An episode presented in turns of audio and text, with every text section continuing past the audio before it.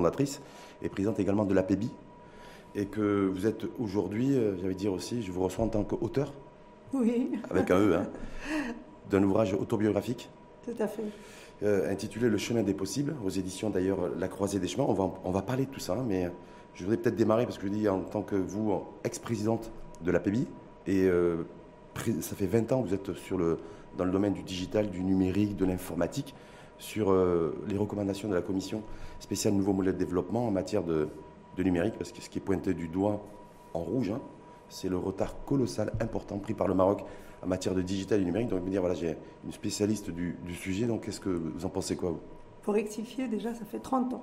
30 ans. J'ai j'ai créé mon entreprise en 1987. Première entreprise dans, la- dans le secteur de- du logiciel et des services informatiques. Bah, D'abord, je suis ravie qu'au niveau des recommandations de cette commission spéciale, on fasse du digital euh, le pilier principal pour la transformation de toute la société et pour accompagner l'ensemble des secteurs.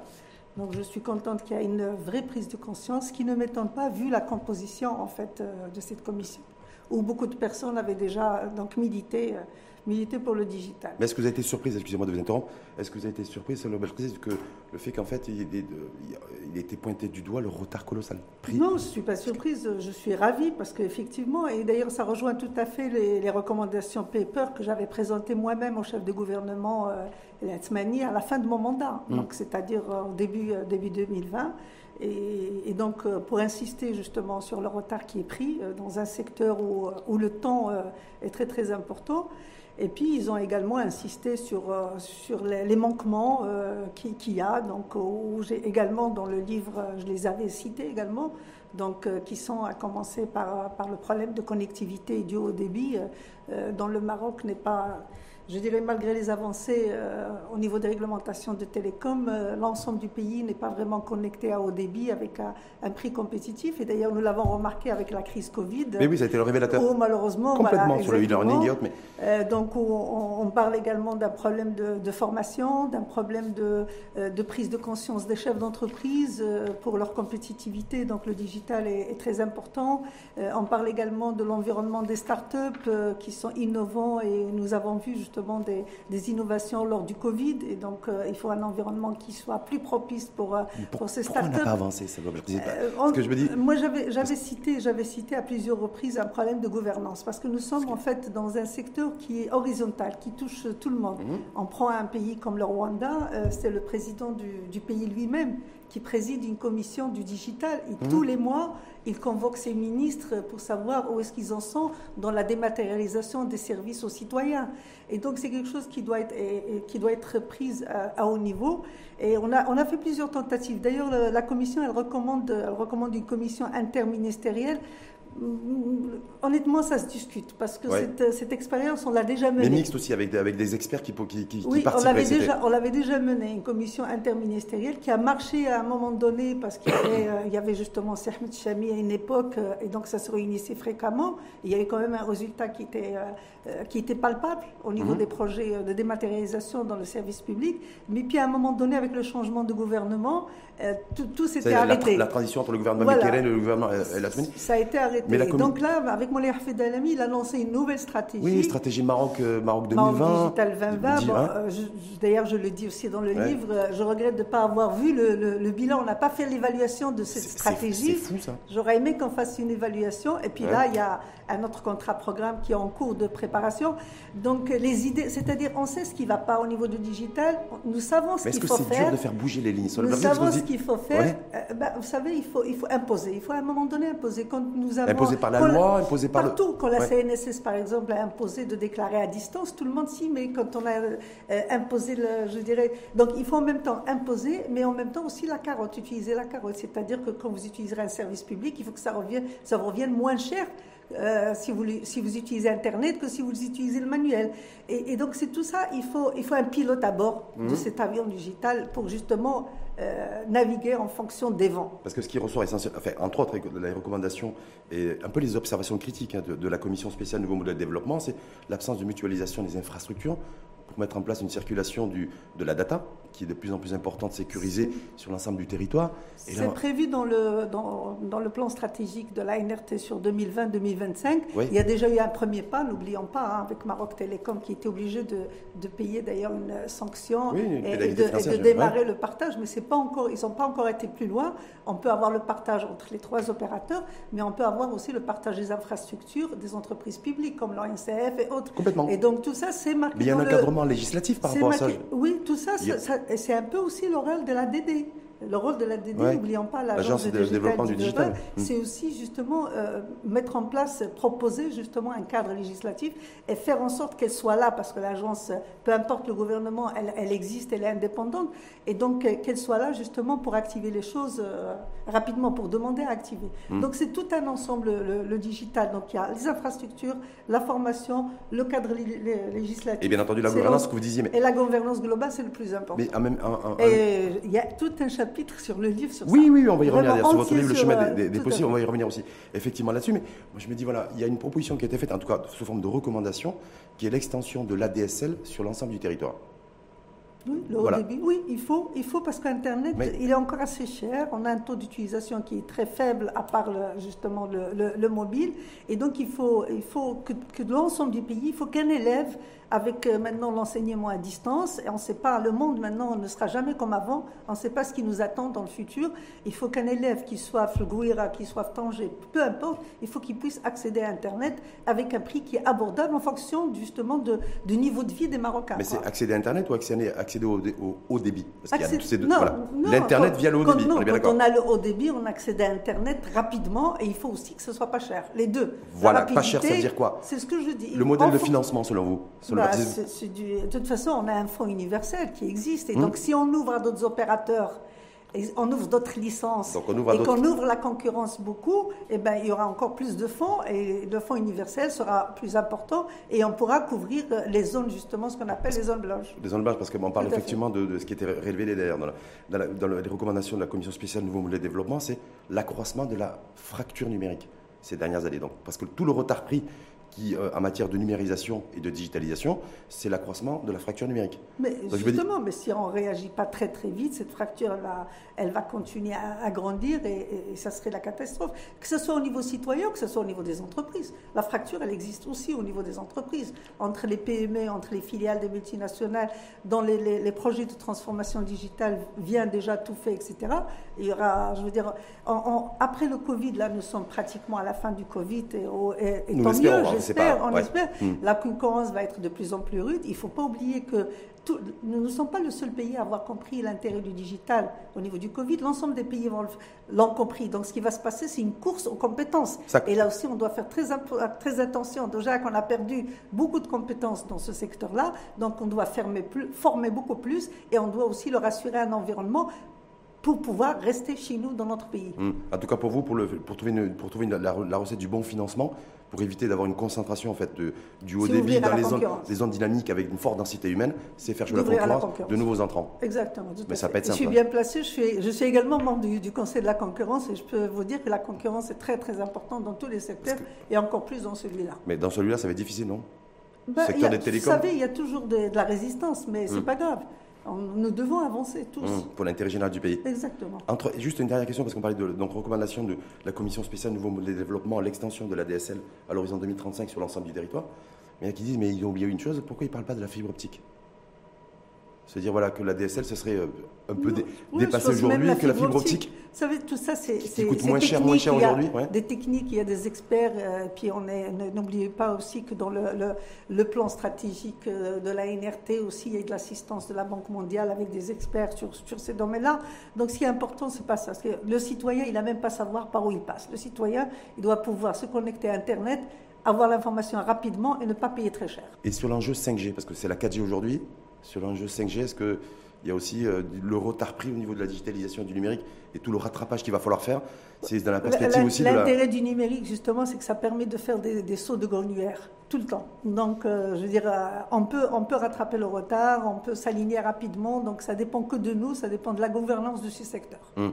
Mais pour la gouvernance, ça doit être, ça doit être quoi Ce chef de gouvernement ou le prochain chef de gouvernement qui devrait piloter ce, Ou ce ça chantier peut de- être, euh, ça peut être, euh, c'est un- c'est- c'est- je dirais, c'est un, ce dispositif que la Commission veut mettre en place, euh, euh, je dirais, piloté directement pour Sa Majesté. Le digital devrait peut-être en faire partie. Ouais, parce que- Je ne sais pas, mais en tout cas, il faut, il faut, euh, il faut trouver un moyen pour, euh, pour, pour qu'il y ait un pilote euh, dans l'avion et qu'il y ait un suivi régulier et qu'on fasse des évaluations à chaque fois que nous, nous faisons une stratégie, qu'on fasse une évaluation à, au- à mi-parcours et puis à la fin.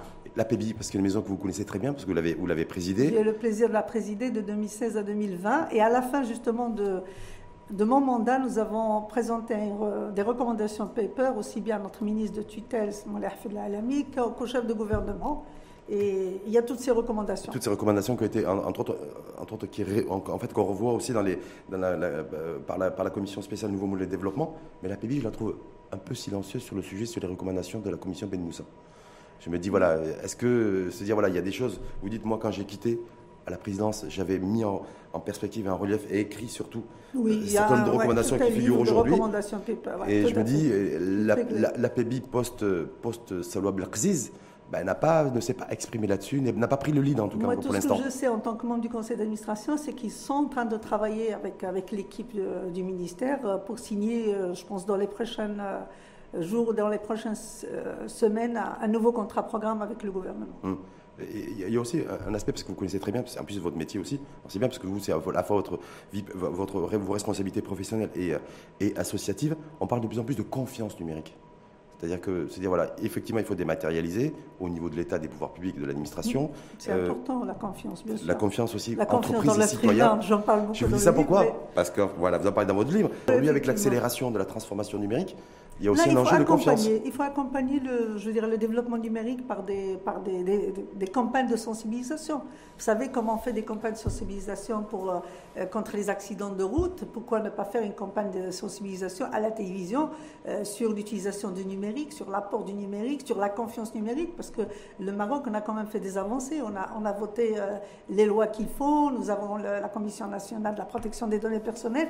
Donc nous avons l'environnement juridique qu'il faut. Maintenant, il faut justement, il faut expliquer aux citoyens marocains. Nous avons encore quand même un taux d'analphabét- d'analphabétisme qui est important dans, dans notre pays.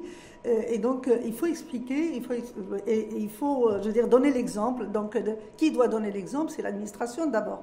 En, en mettant en place tous les services numériques, en informatisant le maximum de services, les citoyens vont avoir confiance parce qu'ils n'auront- plus à se déplacer, ils n'auront plus à, à, je dirais, à, à donner des fois malheureusement encore des barchiches et des choses Oui, comme parce que ça. c'est un levier anticorruption Et d'ailleurs. donc, euh, voilà, exactement. Donc, à distance, et, et- et là, quand ils vont commencer, quand ils vont prendre goût euh, au service numérique, croyez-moi que le citoyen marocain, il aura confiance. En tout cas, espérons utilise- que, le- que les pouvoirs publics, que l'État utilisera des moyens de communication modernes. Parce que même si effectivement on peut être analphabète pour, pour, pour- pour On certains, peut utiliser, bien sûr, on peut utiliser WhatsApp, la télé, communication, euh, les réseaux sociaux, et des mots et des- euh, adaptés. Alors maintenant, on va passer à votre, à votre ouvrage, Le chemin des possibles. Alors, on a déjà parlé une grande partie parce qu'il y a tout un chapitre sur le Oui, numérique. mais moi, ce que à travers mon expérience. à travers votre expérience, mais moi, j'ai sur- surtout j'ai passé, j'ai pris beaucoup de plaisir à lire votre ouvrage. Merci. Et je vous dis pas ça pour vous faire plaisir, vous n'avez pas besoin de ça d'ailleurs, mais simplement parce que c'est, il, est, bourré d'anecdotes. Donc on est sur une autobiographie hein, Ouais, qui n'est pas du tout, qui n'est pas du tout romancée, parce que contrairement à ce que, hein, Ouais, on n'est pas pas dans un roman, roman. on est dans la vie réelle, on n'est pas dans la vie, dans la vie qui est euh, euh, enfin, virtuelle ou, ou- ou romancée, préfacée par Ahmed Reda Chami, j'ai vu. Ah oui, j'ai je vraiment un avez- plaisir. Dès que je lui ai présenté le projet, il n'a vraiment pas hésité du tout. Parce que vous avez aussi une relation très En fait, privilégiée avec. Ahmed Reda Chavi parce que justement, dans, dans ma vie, je veux dire, il y a, on a fait des bouts de chemin ensemble. D'abord dans le digital, Mhm. quand il était au niveau Microsoft. Et puis après, Et vous étiez à euh, au niveau du parti. Bulle Maroc, c'était à cette époque-là, non Vous? Euh, non, j'étais Bulle Maroc, puis professionnel système. Ouais. Et puis après, au niveau du parti politique, on s'est retrouvés à l'USFP et nous avons eu le plaisir à travailler ensemble avec Khalid Hariri et d'autres que je cite aussi dans Mhm. le livre sur le programme euh, économique de parti de l'USFP. Ça, c'était pour l'élection 2011. Voilà, Après, donc, moi, j'étais député parlementaire. Lui, il est devenu tout de suite euh, ministre. On a eu le plaisir à, travailler ensemble. Je, me souviens que un jour, il m'a même remercié parce que on avait travaillé sur, euh, sur le, la création, sur le, projet de loi justement de la protection des données à caractère personnel. Et puis, comme c'est très technique, donc j'ai pris la peine en fait de faire, toute une journée d'études avec les différents députés pour leur expliquer à quoi ça sert, etc. Parce que franchement, c'était, je veux dire, c'est vraiment trop technique. Et ça a permis en fait de vulgariser la protection des données personnelles, pourquoi la CNDP, pourquoi il crée une commission, pourquoi faire une loi et tout ça. Et, ça a permis en fait de passer rapidement. Et je me rappelle que si Ahmed, euh, j'ai dit, c'est un peu le rôle aussi du parlementaire. Il a la fibre tech comme vous, en fait, c'est ça? La fibre tech. Et ce que j'ai découvert surtout dans, votre, dans votre ouvrage, Le chemin des possibles, euh, c'est peut-être que le grand public d'ailleurs ne savait pas jusqu'à présent, et ceux qui achèteront, ou en tout cas qui liront votre livre, l'apprendront, c'est que vous êtes né à Ouazan, dans une contrée, euh, dire, rurale. Euh, vous avez fait toute votre scolarité avant de partir en France pour vos études supérieures dans une école publique. Et euh, voilà, on apprend ça aussi. Je, bah, Shrif à Ouazania. Ouais, ah, mais, j'en suis fier. Vraiment. Voilà, c'est, vous étiez orphelin aussi oui, j'ai perdu mon papa à l'âge de deux ans et demi. D'ailleurs, malheureusement, je ne me, souviens pas du tout de lui. Et donc, bah, peut-être ça, j'explique un peu que peut-être que ça a forgé aussi mon caractère. Parce que le fait euh, de ne pas avoir son papa, euh, vous avez donc forcément les frères, euh, les oncles, le grand-père. Donc j'ai vécu dans une grande maison avec, je dirais, on était à peu près une vingtaine. Et puis, donc, en même temps, je dirais, tout le monde veut être votre père, donc ce qui n'est pas facile.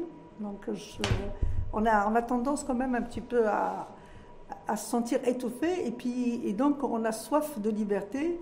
Et on a soif d'initiative. Et, donc voilà, je, me dis, justement en écrivant ce livre, j'essayais de chercher d'où vient mon, trait de caractère, peut-être d'où vient l'entreprendre, parce que mon père était largement professeur d'histoire géo, euh, ma mère euh, n'a jamais été à l'école.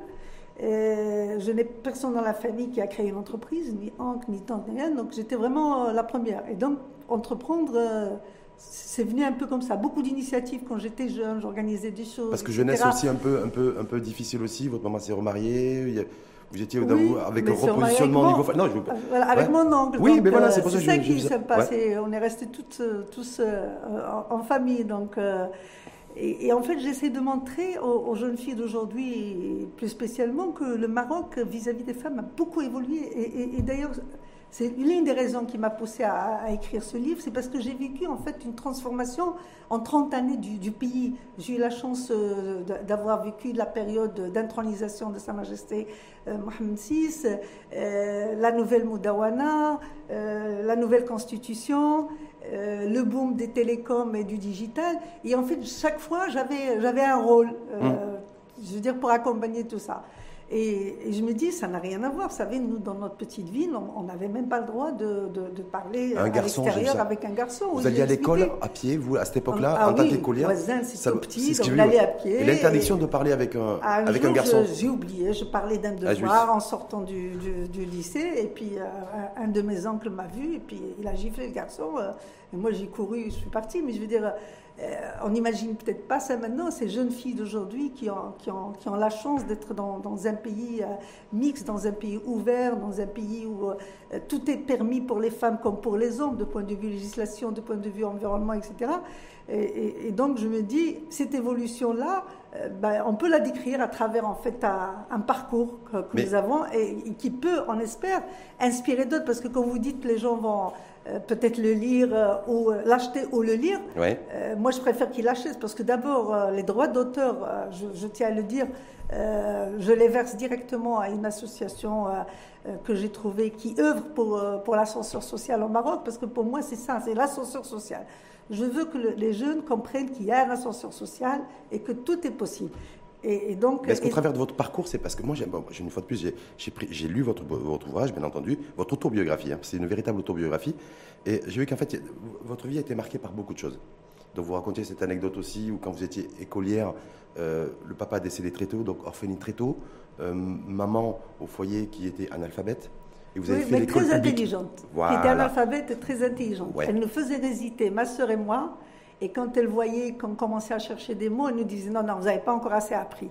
Et on ne s'est pas rendu compte, on s'est rendu compte par la suite qu'en fait, euh, elle faisait ça, mais elle ne savait pas lire. Donc, mmh. euh, ce qui n'a comme, comme, on peut être un alphabet, ne peut savoir lire et écrire, avoir une intelligence d'esprit. Et donc c'est grâce à elle qu'on a Est-ce que ce qui vous a permis aussi de, de, de, de vous affirmer durant votre, votre enfance, j'ai envie de dire, c'est le fait d'avoir été bonne à l'école parce que c'est ce qui vous a permis aussi peut-être oui, sûr. C'est même s'il y avait quelque part un environnement familial un petit peu autoritaire, avec et assez une famille assez conservatrice. Travailler, étudier, être parmi les premières, ça a été toujours, euh, je dirais. Euh, ça vous a, ouais, ça aide. Pour moi, c'est très important. Si vous avez été une, élève beaucoup plus moyenne. C'est pour ça que j'ai eu d'ailleurs une, j'ai pu avoir une bourse, euh, j'ai pu décrocher une bourse pour partir en France, c'est parce que j'avais, j'avais reçu mon, j'avais eu mon baccalauréat avec, avec mention, et donc c'est important. Hum, c'était dans les années 70, au départ en, fait, France. Y a, il faut, il faut travailler, travailler. Il faut aussi avoir de la chance. J'en parle beaucoup. Ouais. Quand je dis la chance, c'est il faut savoir saisir les chances. Parce qu'il y, a, les chances, il y en a tous les jours. Tous les jours, vous avez des opportunités dans la vie, des opportunités de rencontres, des opportunités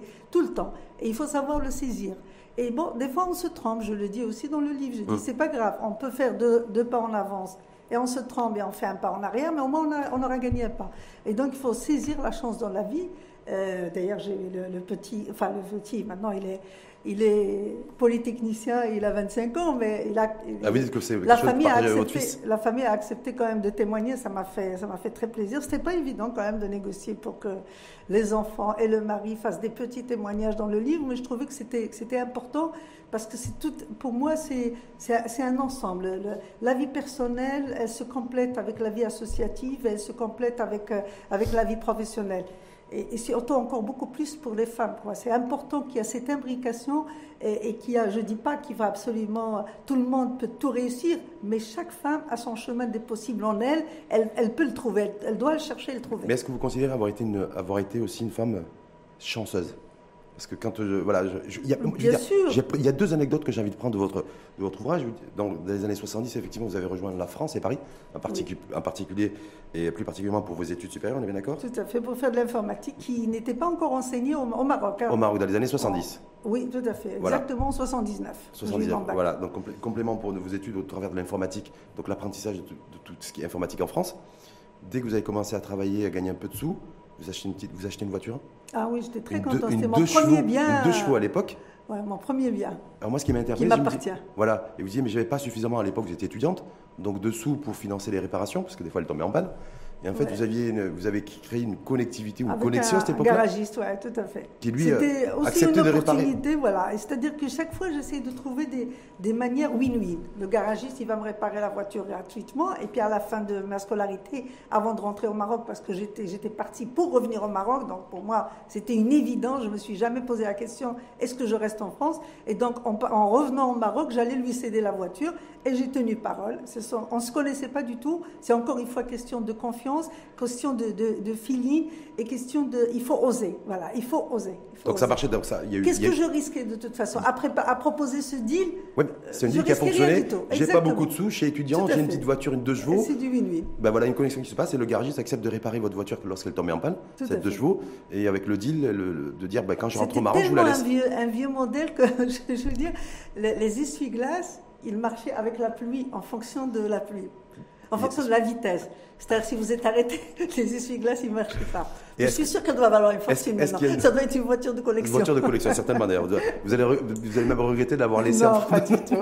Je ne regrette jamais d'ailleurs. Est-ce que cette anecdote aussi est, modélisable avec le. Ce que j'ai vu avec le, votre rendez-vous en 99 avec le patron de GFI France à l'époque, donc vous aviez, vous aviez une entreprise professionnelle système, d'accord Vous disiez, voilà, peut-être être reprise, est-ce qu'elle peut être rachetée Pas du tout, je ne l'ai jamais rencontré pour, euh, pour vendre l'entreprise. C'était uniquement pour savoir s'il y avait d'autres solutions que je pouvais importer, etc.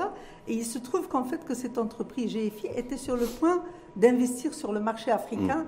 Hmm. Pas de s'installer, mais d'investir d'investir, justement d'investir en rachetant une entreprise. Donc ils étaient déjà en négociation avec une entreprise qui a existé, qui est Capinfo, et je parle un peu de l'historique. Et puis le président, quand il m'a rencontré, en fait, il s'est dit, on met, on met en stand-by cette acquisition, cette opération, et on va voir ce qu'il m'a, il, appelait à l'époque l'entreprise cette petite dame. Comme ça. Il a dit, allez-y voir cette entreprise. Et effectivement, quand ils sont venus au Maroc et qu'on a discuté, etc., donc c'est comme ça que c'est parti. Mais j'avais pas dit, encore une fois, c'était, c'était une opportunité, mais ça m'est même pas venu à l'idée. Vous savez, quand vous avez une entreprise, vous vous dites, ah, bah, c'est comme mon bébé, euh, c'est difficile, je ne vais pas la vendre. Mais en fait, en réalité, quand vous avez un bébé, quand il grandit, que vous le mariez, il reste aussi votre enfant. Hmm. Et donc, le fait de l'avoir vendu, la preuve, je me suis engagée pendant 4 ans à rester pendant 4 ans et je suis restée plus de 30 ans. Ben, c'est ça qu'il faut. Et Donc, puis vous êtes que la tête de GFI Maroc. Oui, tout à fait. Et puis après l'Afrique, un, un- un investisseur, quand il investit dans une entreprise, en fait, il investit dans les personnes, il investit sur, sur le management. Et donc, euh, si tout se passe bien, il n'y a aucune raison que ça ne se sépare. Et donc voilà, donc c'était encore un risque pris, mais qui s'est avéré. euh, Donc du garagiste au, patron de GFI France à l'époque. Il n'y a pas que l'histoire de deux chevaux. Après, c'est la femme en 2000. Ah Donc, oui, la femme. Ouais. La femme, C'était c'est- un vrai marqueur pour suis vous fière, vraiment. Ouais. franchement, je pense que c'est. D'ailleurs, il y a tout un chapitre sur, sur la femme, beaucoup. Et il y a encore des choses à faire. Oui, la femme, c'était tout simplement pour. euh, C'était suite à un constat. Parce que vous en parlez beaucoup dans votre ouvrage. J'en parle beaucoup, oui. Oui. La, la FEM, j'ai quand même, euh, je l'ai présidée pendant six ans, Mhm. et puis par la suite, je suis restée euh, euh, actif euh, en tant que membre du, du Conseil des sages jusqu'à maintenant. Et, et ce n'est pas en fait la FEM en tant qu'association, c'est l'entrepreneuriat féminin. C'est la participation des femmes dans l'économie. Vous savez, vous avez dit tout à l'heure, on aura un nouveau monde après le Covid. Ben, ce nouveau monde qui va se transformer, il va reposer sur deux piliers.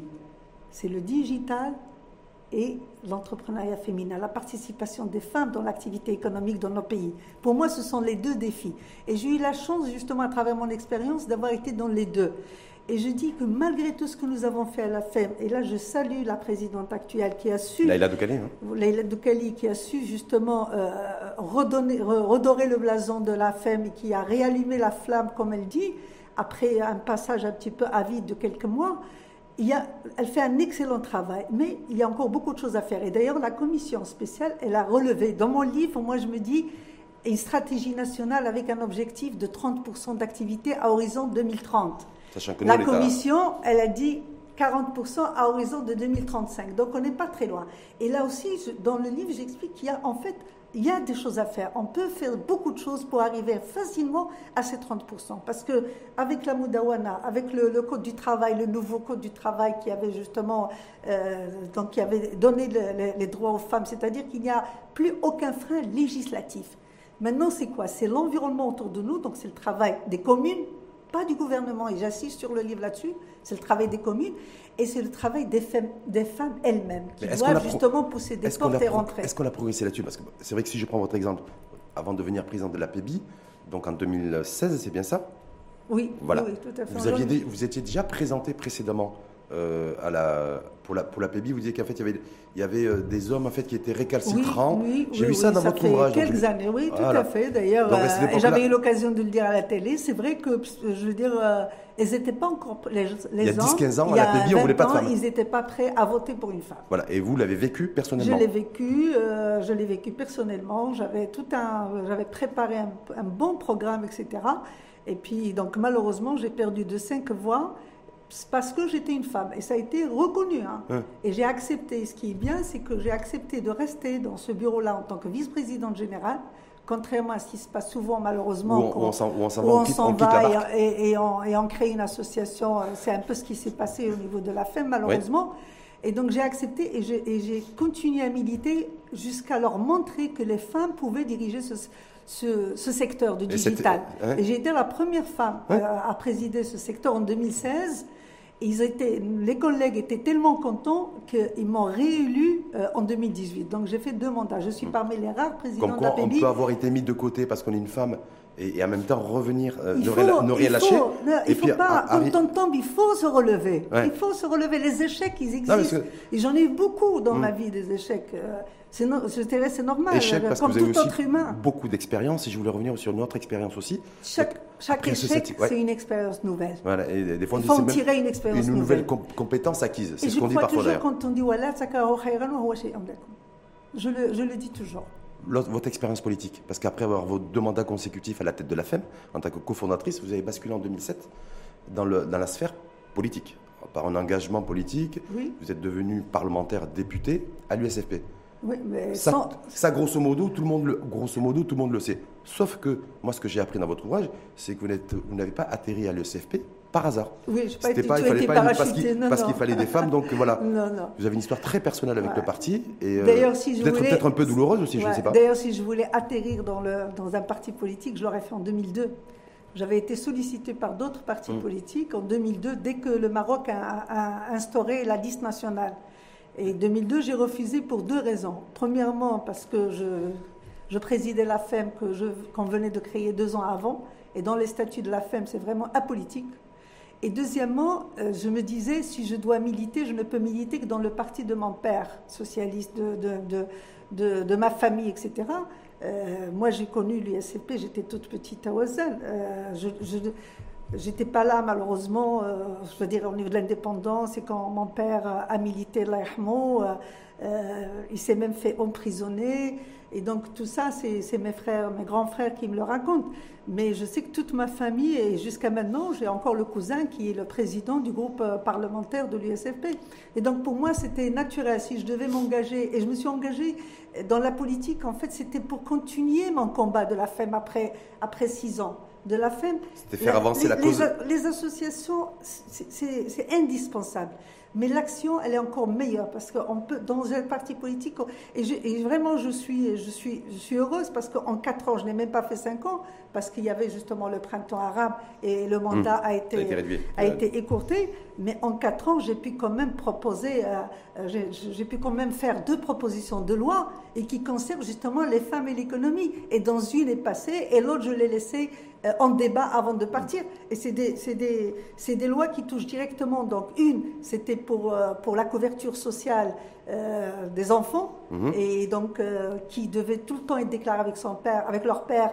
Et donc, j'ai proposé à ce qu'ils soient déclarés avec la meilleure couverture sociale, peu importe le père et la mère. Donc, donc je reste dans le même combat. Et l'autre, c'était par rapport aux femmes qui divorcent et qui malheureusement perdent leur couverture sociale après une année et, enfin pas qui divorcent, mais qui perdent leur mari, pardon, qui sont veufs. De suite à un décès. Voilà, suite à un décès, dans la loi, ils ne gardaient en fait leur couverture que pendant une année. Et moi, j'ai fait une proposition de loi en disant, elle doit la garder tant qu'elle n'a pas une autre couverture. Donc, donc c'est en fait, c'est des combats qui continuent. Donc mon combat de femmes, d'égalité et des femmes dans l'économie. Encore une fois, parce qu'il y a beaucoup de combats, il y a beaucoup de, de livres très intéressants en, Maroc qui sont écrits sur sur euh, le droit des femmes, sur la violence contre les femmes, sur la moudawana et tout. Mais moi, je voulais écrire quelque chose sur le, sur le combat économique des femmes, parce mmh. que je suis persuadée que c'est avec l'indépendance économique qu'on peut justement bénéficier de tous ces droits juridiques et, ces droits sociaux. Et, c'est d'ailleurs pour ça que beaucoup de femmes, malheureusement, malgré leur violence, etc., ils restent avec leur mari, c'est parce qu'ils ne sont pas indépendants économiquement. Donc moi, mon, je veux dire, je me bats pour ça, je me battrai jusqu'au dernier souffle de ma vie, c'est qu'il faut que les femmes, justement, puissent être indépendants économiquement, quand ils le souhaitent, bien sûr. En tout cas, il y a aussi une chose, que vous souhaitiez, je, crois savoir en tout cas la lecture de votre ouvrage, continuer l'aventure en politique, sauf qu'il y a euh, le patron du l'USFP à cette époque-là, on peut dire son nom, J'ai c'était un échec, c'était... Vous l'avez mal vécu ça? Ouais, vous l'avez vécu comme une injustice Oui, vraiment, j'ai mal vécu parce que, parce que je pense avoir bien travaillé pendant 4 ans. D'ailleurs, je ne suis pas la seule, je le cite dans le livre, dans, mhm. dans, dans, mon groupe, il y a moi et Aïcha Gla, que je salue également.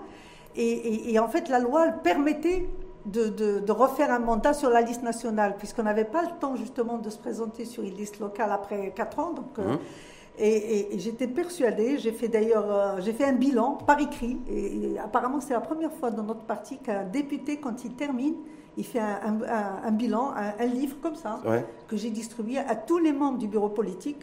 Et donc il y avait tout mon travail pendant quatre années, donc les questions orales, écrites, les interventions, etc. etc. Très peu l'ont lu, malheureusement, très mmh. peu.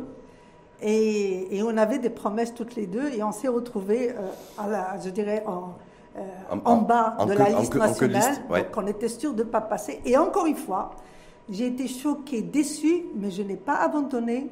Je n'ai jamais été à la presse pour dire que le parti n'est pas bien ou, ou, quelque chose. Je veux dire, je ne suis pas de ce, style-là. J'ai continué, euh, j'ai continué la promotion de l'USFP, la promotion du programme économique.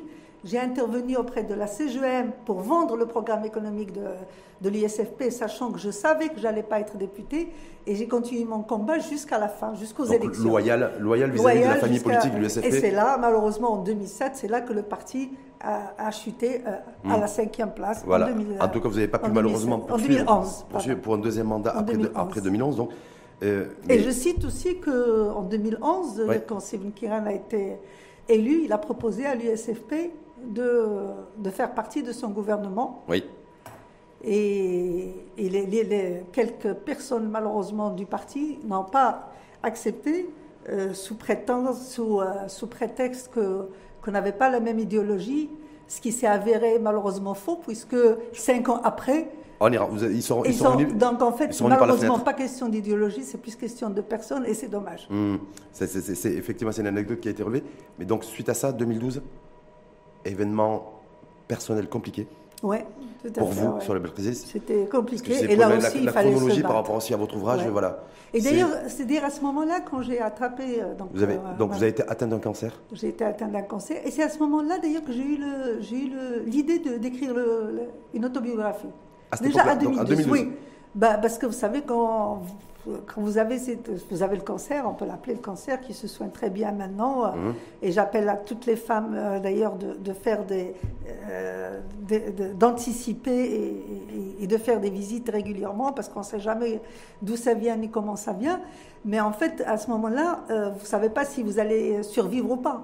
Et donc, je me suis dit, c'est dommage, avec tout ce que j'ai fait, avec toute mon expérience, etc., j'ai envie de laisser une trace écrite pour la, pour la génération, pour les jeunes.